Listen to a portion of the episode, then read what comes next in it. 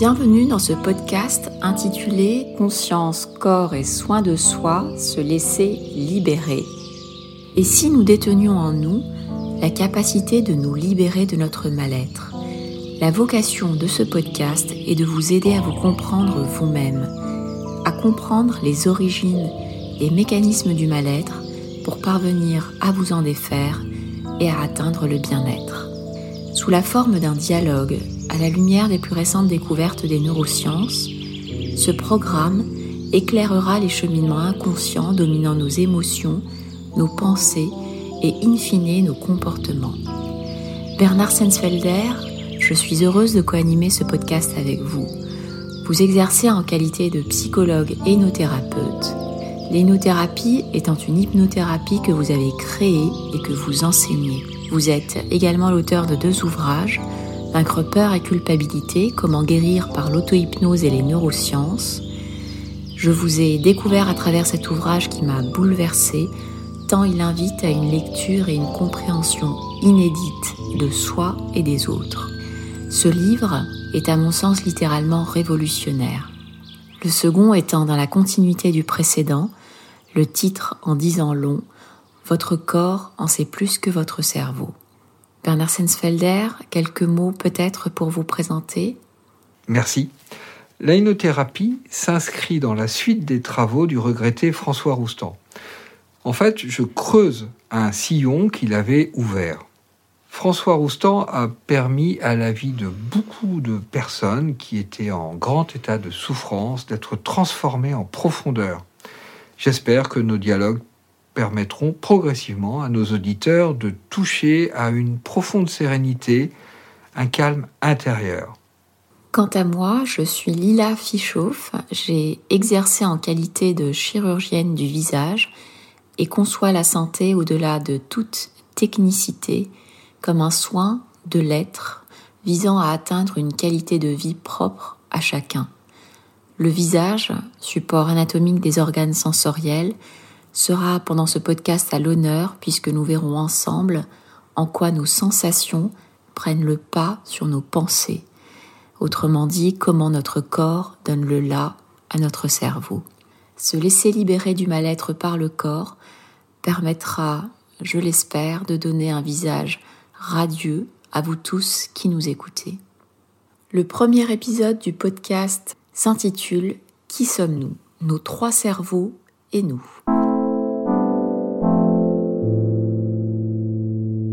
Pour rentrer dans le vif du sujet, je vous propose, Bernard Sensfelder, de définir qui nous ne sommes pas, pour mieux cerner qui nous sommes. Une question piège pour commencer, sommes-nous notre cerveau? Alors, la, question de savoir qui nous sommes, c'est une question qui revient extrêmement souvent. J'ai beaucoup de personnes qui viennent en tant que patients et qui attendent d'un suivi psychologique et d'une euh, qu'elle leur permette de savoir qui ils sont. Or, il se trouve que lorsque la personne va bien, eh ben, elle en a tout simplement plus rien à faire de qui elle est. Du coup, ça devient effectivement pertinent d'aborder cette question de qui nous sommes de façon apophatique, c'est-à-dire en définissant qui nous ne sommes pas dans notre culture, la plupart des gens ont l'impression qu'ils sont leur cerveau. Comme si le cerveau était l'organe principal du, du, corps humain et que tout le reste était aux ordres du cerveau. Or, très très souvent, lorsque les gens ne vont pas bien, ils constatent qu'ils sont en désaccord avec ce qu'ils font. Ils constatent que ce qu'ils pensent ne colle pas avec leur comportement. Ils se jugent de façon violente ils vont même jusqu'à observer leur façon de se comporter et être outrés. Dans un, mais euh, ce que je fais vraiment, ça va pas, je ne suis pas d'accord avec ce que je fais. Et là, là, les choses deviennent un petit peu plus compliquées que ce qu'on pourrait croire. C'est-à-dire que la séparation entre le cerveau et le reste du corps, on peut la questionner. Et on peut regarder le, le cerveau comme un organe qui fait partie de l'ensemble du corps, mais qui n'est pas le seul régulateur, qui n'est pas le grand maître de l'ensemble du corps, mais qui est plutôt sous le contrôle de l'ensemble du corps et qui est déterminé par ce qui se passe dans le corps. Et, et le cerveau a un fonctionnement qui peut être contrarié par les informations qui arrivent de l'ensemble du corps, et du coup, ça peut donner des contradictions. C'est-à-dire que tout se joue dans cette notion de désaccord, de disharmonie entre ce que pense la personne et ce qu'elle fait, ce que pense la personne et ce qu'elle ressent. On connaît tout ça, euh, ce genre de situation où en fait on ne se reconnaît pas. Et ça, c'est la preuve que réduire la personne à son cerveau, bah, c'est trop simple. La personne, en fait, elle est à prendre dans son entièreté, c'est-à-dire dans son corps.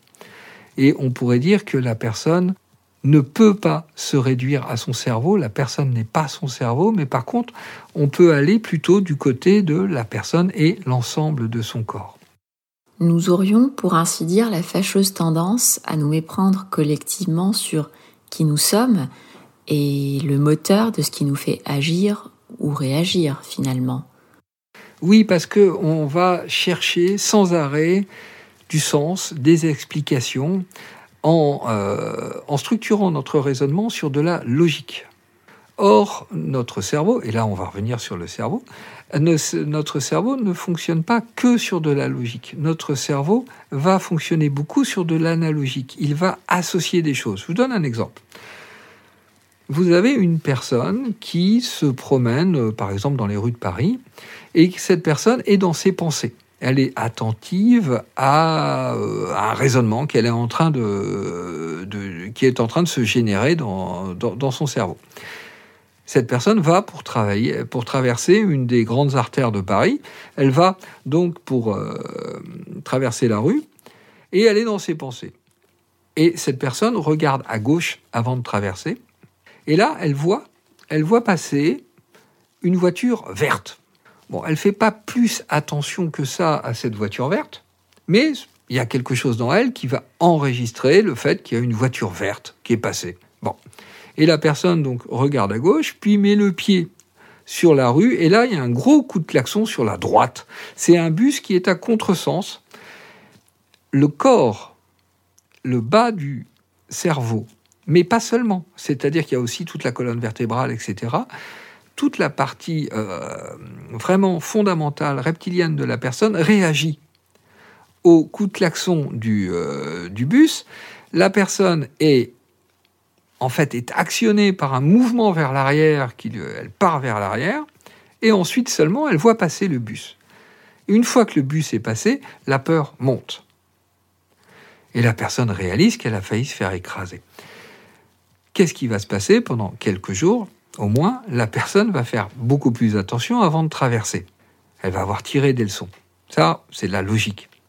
Les mois passent, la personne a oublié cet événement. Et puis, cette personne travaille dans une entreprise qui lui l'envoie en mission en province, mais il faut avoir une voiture, elle n'a pas de voiture, et du coup, très très tôt le matin, il y a un collègue de cette personne qui va la chercher en bas de son immeuble pour l'emmener euh, en mission en province. Et là, la personne descend, arrive devant la voiture du collègue, c'est une voiture verte. Et la personne tombe dans les pommes, elle s'évanouit. Qu'est-ce qui s'est passé? Le cerveau a associé danger et voiture verte. On n'est pas dans du sens, on n'est pas dans de la logique, on est dans une concomitance de deux choses qui vont créer un lien. Et le cerveau va énormément fonctionner là-dessus. Sauf que, là je vous parle du cerveau. Mais en même temps que ce signal de peur de la voiture verte s'est installé dans le cerveau, un deuxième signal, exactement en même temps, s'est installé quelque part dans le reste du corps, a priori dans ce qu'on appelle les fascias. Et il y a une tension quelque part qui est positionnée dans le fascia. Il y a un dialogue permanent, un va-et-vient permanent entre le cerveau et les fascias. Et c'est ce dialogue permanent, ce va-et-vient permanent qui fait que le signal de danger va rester. Il va rester dans le cerveau et il va rester dans le corps. Du coup, pour enlever ce signal, il va falloir prendre la personne dans sa totalité et non pas simplement dans son cerveau et encore moins dans son intelligence. Parce que utiliser l'intelligence de la personne pour travailler sur ce qu'elle a vécu, c'est-à-dire le fait de s'évanouir devant une voiture verte, bah ça servira à rien, tout simplement, parce que l'ensemble de son corps réagira face aux voitures vertes et le raisonnement aura beau être présent, il n'aura aucune action. Vous introduisez là, euh, Bernard Sensfelder, une notion euh, qui est celle des fascias, qui n'est probablement pas euh, connue par tous. Alors, il y a une théorie effectivement qui situe les émotions, en tout cas le siège des émotions au niveau des fascias. les fascias étant une enveloppe, une membrane conjonctive très fine entourant tous les groupes musculaires ayant la particularité de structurer le corps humain de sorte à lui donner une, une forme. Autrement dit, euh, sans fascia, eh bien, nous serions euh, euh, tout, tout flagada, informe, et ce sont les fascias qui maintiennent les groupes musculaires et qui donnent une, une forme au, au corps humain et au corps animal de manière plus, plus générale.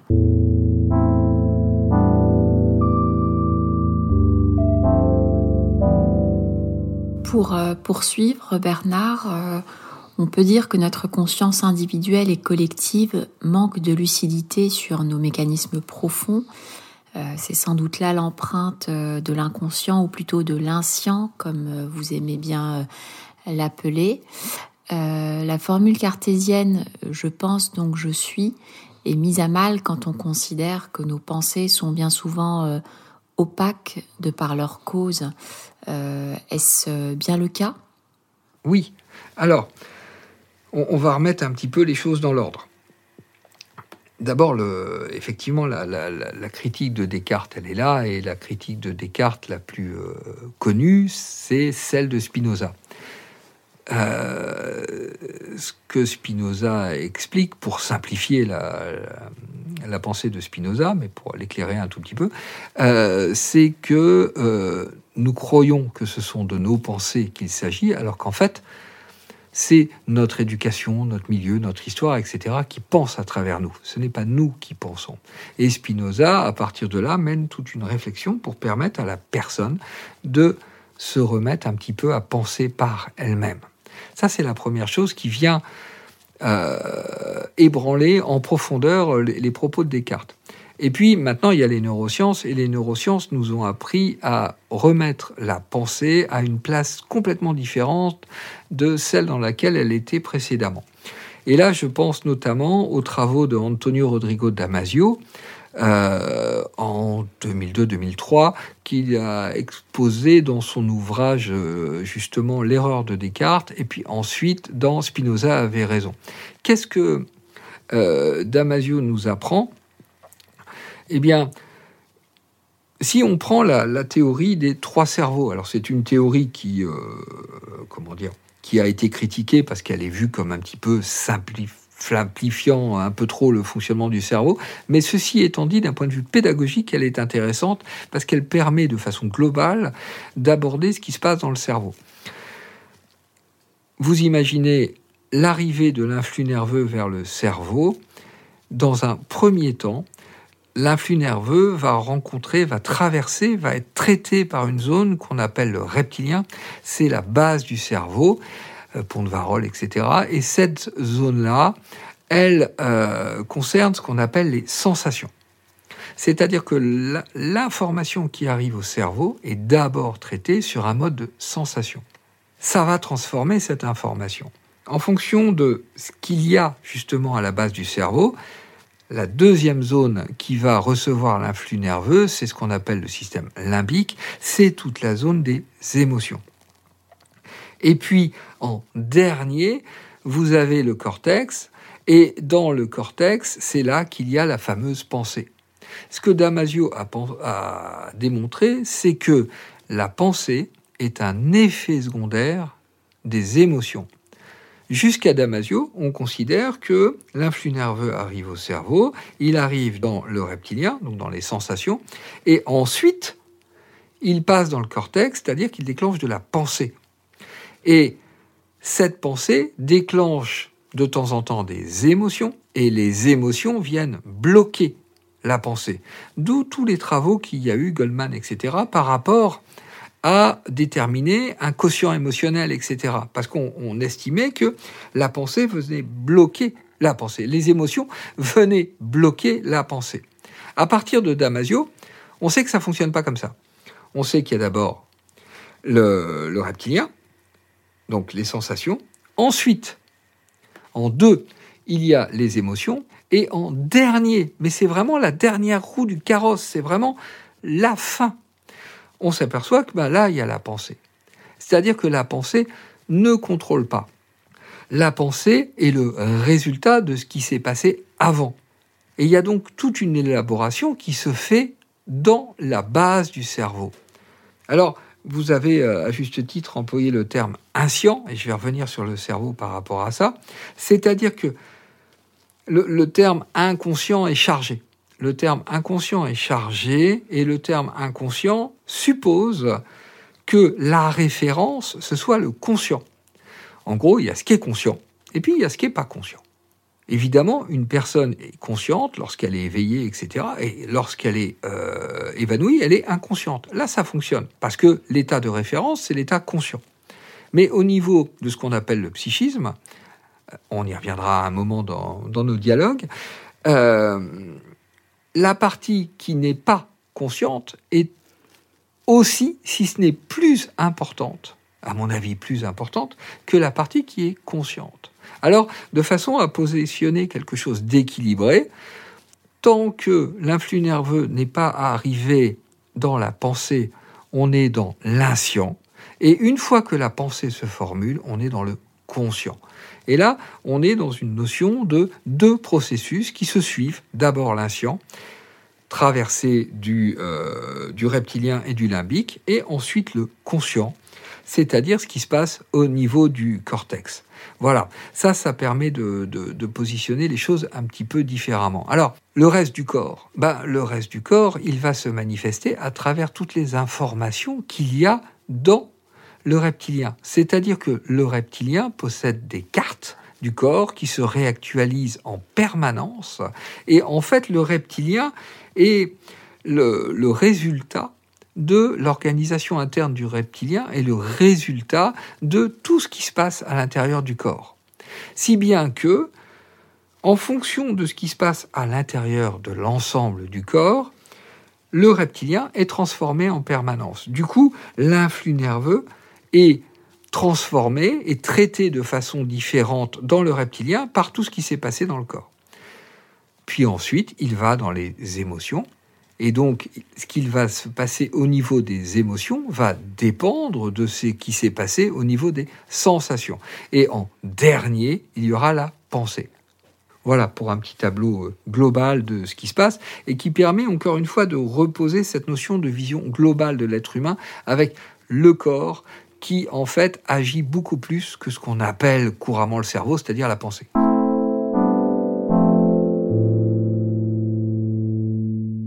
Pour en revenir au fonctionnement du cerveau, alors pour euh, schématiser euh, de manière euh, didactique, nous dirions que l'information arrivant au cerveau prend naissance au final au niveau du corps, hein, via les sensations. ces sensations le plus souvent inscientes, c'est-à-dire présentes en l'absence de toute conscience, se cheminent jusqu'au cerveau où elle trouve un premier relais, un premier relais donc au niveau cérébral, qui est le cerveau reptilien, ce cerveau primitif qui en somme regroupe toute une cartographie euh, des sensations corporelles. De là, euh, l'influx nerveux, qui, rappelons-le, est, un influx électrique, chemine jusqu'à un, deuxième relais qui est le cerveau limbique et qui est le centre des émotions.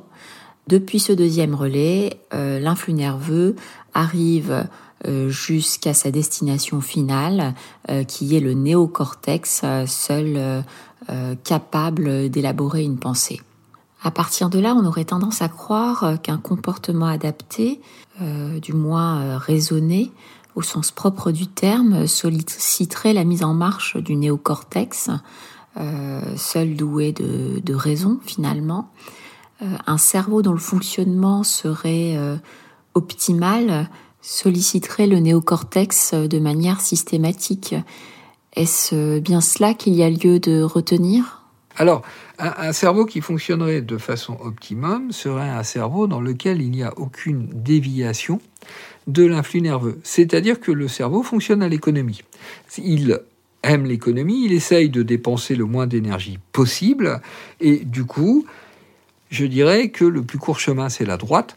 Et donc, tout simplement, un cerveau qui fonctionnerait de façon optimum, c'est un cerveau dans lequel il n'y aurait aucune déviation de l'influx nerveux entre l'arrivée au niveau du cerveau et puis ben, la production de la pensée. Sauf que ça, c'est simplement exceptionnel, tout simplement parce qu'il y a des zones du cerveau qui vont venir dérouter l'influx nerveux. Donc un cerveau euh, dont le fonctionnement est optimum est un cerveau dans lequel l'influx nerveux cheminerait depuis le cerveau reptilien jusqu'à euh, au néocortex de la manière la plus courte, à savoir euh, passage du reptilien au limbique au néocortex sans déviation. si, si je comprends bien, ce, serait, ce serait le fonctionnement optimal d'un cerveau. Dans le cas contraire, euh, en cas de dérivation euh, de l'influx nerveux, que se passe-t-il finalement? Alors, il y a trois zones qui vont venir euh, perturber le trajet. Il y a d'abord, ben, tout simplement, je vous disais qu'il y avait des cartes dans le reptilien, il y a tout simplement le fait que il va y avoir des présences de tension, des présences de dysfonctionnement qui vont venir déjà, dès l'arrivée dans le reptilien, qui vont venir euh, perturber le trajet de l'influx nerveux. Ça, c'est la première chose. C'est les traces des tensions qu'il y a partout dans le corps. Et puis, l'influx nerveux va continuer son chemin, il va arriver euh, en haut du, du reptilien, en bas du limbique, pour poser un petit peu les choses. Et là, va y avoir un système. Un système avec deux éléments principaux qu'on appelle amygdale et hippocampe. Et l'hippocampe va monter très loin euh, au niveau du limbique. Et ça, c'est les systèmes de peur. C'est-à-dire que le cerveau aura mémorisé des peurs. Il y a des peurs qui sont inscrites de façon génétique, et euh, il y a des peurs, la majorité des peurs, qui sont inscrites de façon analogique, c'est-à-dire que nous avons vécu des expériences et ces expériences sont stockées, la mémoire de ces expériences sont stockées par le biais de l'hippocampe, et du coup, lorsqu'une information arrive et qu'elle ressemble à l'une de ces expériences, je vais vous donner un exemple, ça va déclencher de la peur. Je rappelle que nous sommes dans l'inscient, nous sommes bien avant que la personne ait conscience de ce qui se passe.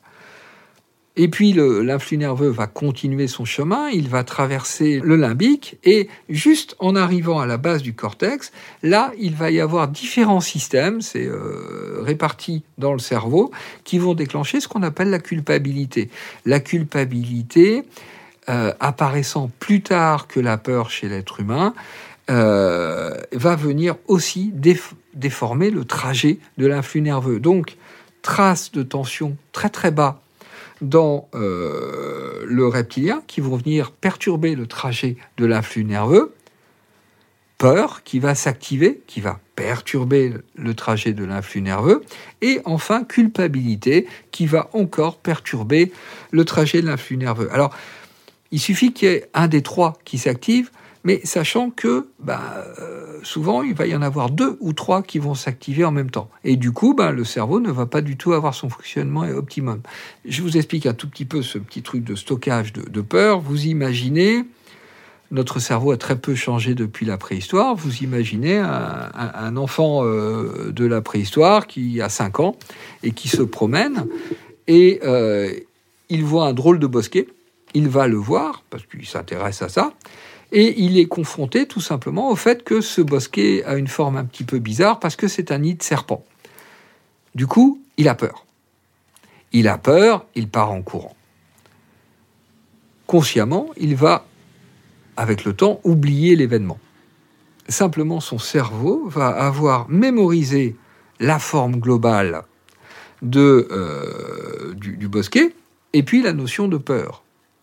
Les années passent, ce monsieur a vieilli, il est maintenant un adulte, il a 25 ans, il se promène et il voit un bosquet. Et brusquement, il ne sait pas pourquoi, mais il se met à avoir peur.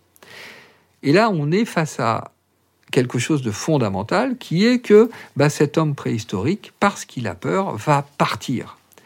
Et éventuellement, ça va lui sauver la vie parce qu'il va éviter d'aller déranger un nid de serpent. C'est-à-dire que ce stockage de peur, à la base, est là pour dévier effectivement l'influx nerveux, mais surtout pour protéger l'individu. C'est-à-dire qu'il ne s'agit pas de critiquer la peur ni le système, c'est un système qui est adapté à des situations où on est sans arrêt en danger de mort. Et notre cerveau est tout à fait adapté à ce genre de situation. Ce qui se passe au XXIe siècle, c'est que ben, des situations où on est en danger de mort, malheureusement il y en a encore, mais il y en a beaucoup moins qu'à la préhistoire. Mais notre cerveau, lui, n'a pas changé de façon de fonctionner, et donc toute notion de danger va être stockée de façon à nous protéger. Mais la petite différence, c'est que ben, quand c'était de la préhistoire, ça sauvait la vie à la personne, tandis que maintenant, ça va faire qu'on va avoir des souvenirs, en fait, des traces de danger qui vont s'activer hors propos. Et du coup, ben, on aura peur alors que objectivement, il n'y a aucune raison actuellement, adulte par exemple, d'avoir peur. Notre état de mal-être ou de bien-être, finalement, euh, ne serait que le reflet, en somme, euh, du fonctionnement et de la transmission de notre influx euh, nerveux cérébral en dehors de toute volonté et de tout contrôle. Autrement dit, nous subissons l'état de notre cerveau, qu'il s'agisse de mal-être ou de bien-être. Tout à fait, c'est exactement ça. Nous le subissons, mais il y a des techniques, il y a des approches, il y a des façons de faire qui permettent de modifier les choses. Mais à la base, oui, tout à fait.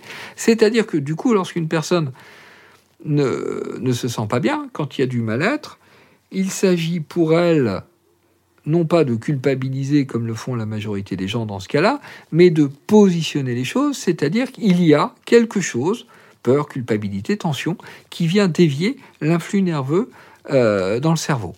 Quoi qu'il se passe finalement autour de nous, ayant chacun un cerveau différent et donc un, décodeur différent, parce qu'un vécu euh, différent, chacun d'entre nous se ferait une représentation propre, une lecture propre de ce qu'il perçoit, de son environnement, euh, mais de manière finalement totalement involontaire et directement conditionnée par la présence ou l'absence euh, de tension, de peur ou de culpabilité.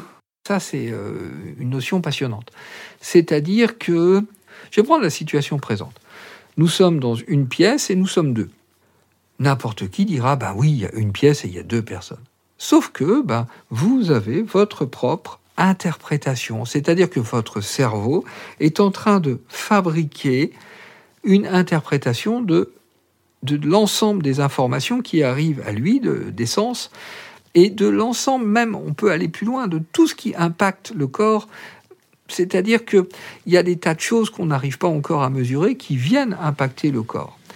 Et tout ça va donc remonter vers le cerveau et nous donner une interprétation du monde. Du coup, vous avez votre interprétation de la pièce dans laquelle nous sommes, mais simplement dans la mesure où j'ai pas la même histoire, j'ai pas le même corps, j'ai pas le même cerveau, etc.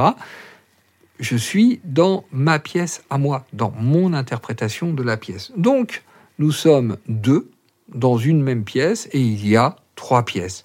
Il y a votre pièce, il y a ma pièce et il y a la pièce telle qu'elle est en dehors de toute forme d'interprétation, c'est-à-dire que celle-là, on n'y accède jamais. Et cette notion-là, elle est vraiment fondamentale parce que ça veut dire qu'on n'a pas accès aux autres, on a accès à l'interprétation qu'on fait des autres. Un point, c'est tout. Et que lorsque l'on aide, par exemple, en tant que thérapeute, lorsqu'on aide les gens, en fait, on n'a pas accès à eux. On ne sait pas ce qui se passe chez le patient. On a déjà du mal à savoir ce qui se passe en soi, mais de là à croire qu'on peut savoir ce qui se passe dans le patient, c'est totalement impossible. C'est-à-dire qu'on est juste dans une interprétation. En résumé, donc, euh, Bernard Sensfelder, chacun ayant une perception propre du monde, nous pourrions conclure que nous n'avons pas accès au monde tel qu'il est, mais tel que notre cerveau euh, nous permet de l'interpréter, en cohérence avec notre vécu propre et avec euh, nos sensations inscientes. C'est comme si nous avions chacun notre propre paire de lunettes, strictement unique pour ressentir et comprendre le monde.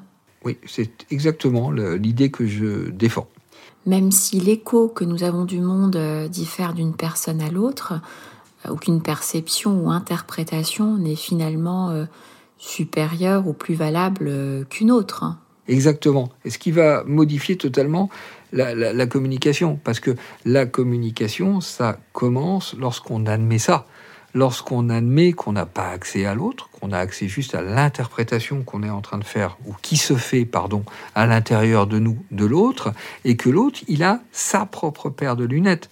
Et donc, à partir de là, la base de toute forme de communication, ça va être de reconnaître à l'autre la valeur de sa paire de lunettes. Cette vision, en effet, euh, bouleverse radicalement nos repères et habitudes de vie en, société, car dans les faits, nous passons notre temps à nous juger les uns les autres, à considérer qu'un tel est dans le vrai, qu'un autre est un incapable fini, etc. Euh, peut-on considérer que chacun est légitime euh, dans ce qu'il est, ce qu'il ressent et ce qu'il pense, combien même nous nous sentons dérangés par les agissements de l'autre? Oui, et alors ça, ça peut choquer énormément. Parce que le fait de considérer que la personne a sa propre cohérence ne veut pas dire qu'on va être d'accord avec ce qu'elle fait. Ça veut dire simplement que dans les euh, décisions qu'on va prendre par rapport à une personne, on va tenir compte du fait que elle, elle est enfermée dans quelque chose qui la dépasse. C'est-à-dire que il y a quelque chose dans elle qui agit à son insu.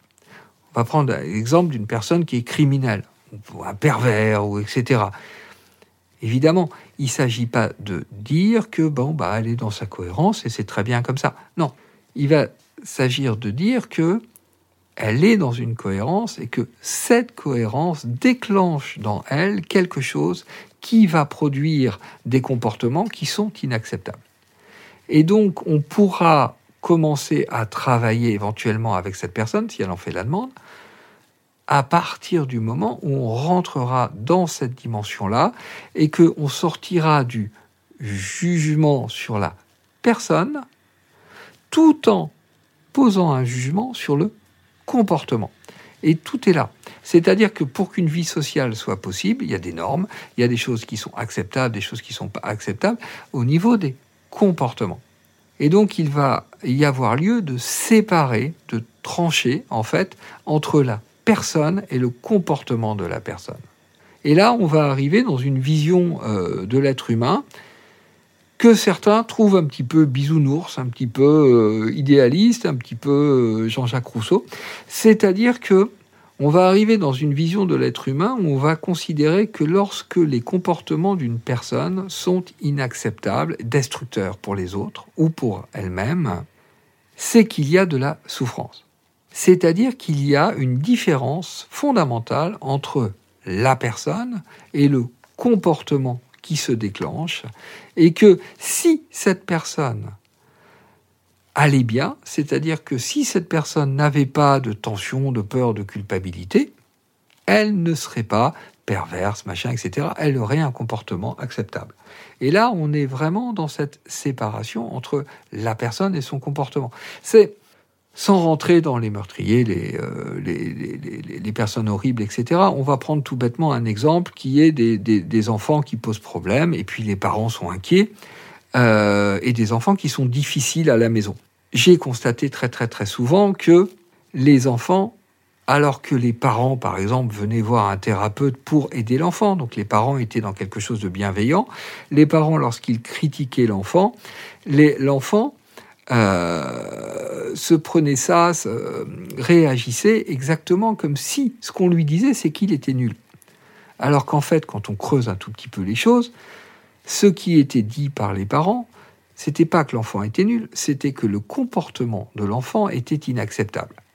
Et l'enfant considérait du coup qu'il était par exemple mal aimé parce que présenté comme nul par ses parents. Et moi j'expliquais aux, aux parents que c'était toujours intéressant de dire à l'enfant, nous n'acceptons pas ton comportement, ton comportement est inacceptable, mais toi nous t'aimons c'est-à-dire de faire la différence entre le comportement et la personne. Et ça, c'est quelque chose qui est vraiment fondamental. Lorsque dans le cerveau, il y a des tensions, il y a des peurs, il y a des culpabilités, il va y avoir des comportements qui vont se déclencher de façon automatique. C'est-à-dire que le cerveau va déclencher un comportement inadapté sans que ce soit passé par la volonté de la personne. Et ça, c'est extrêmement important. On est là face à une notion, alors au début j'appelais ça des émo-comportements dissociatifs, et puis suite à une plaisanterie avec un de mes enfants, je me suis mis à appeler ça des grabouillis. Et j'ai constaté que ben, les, euh, les parents adoraient parler des grabouillis de leurs enfants, donc j'ai gardé le concept de grabouillis. C'est quoi un grabouillis?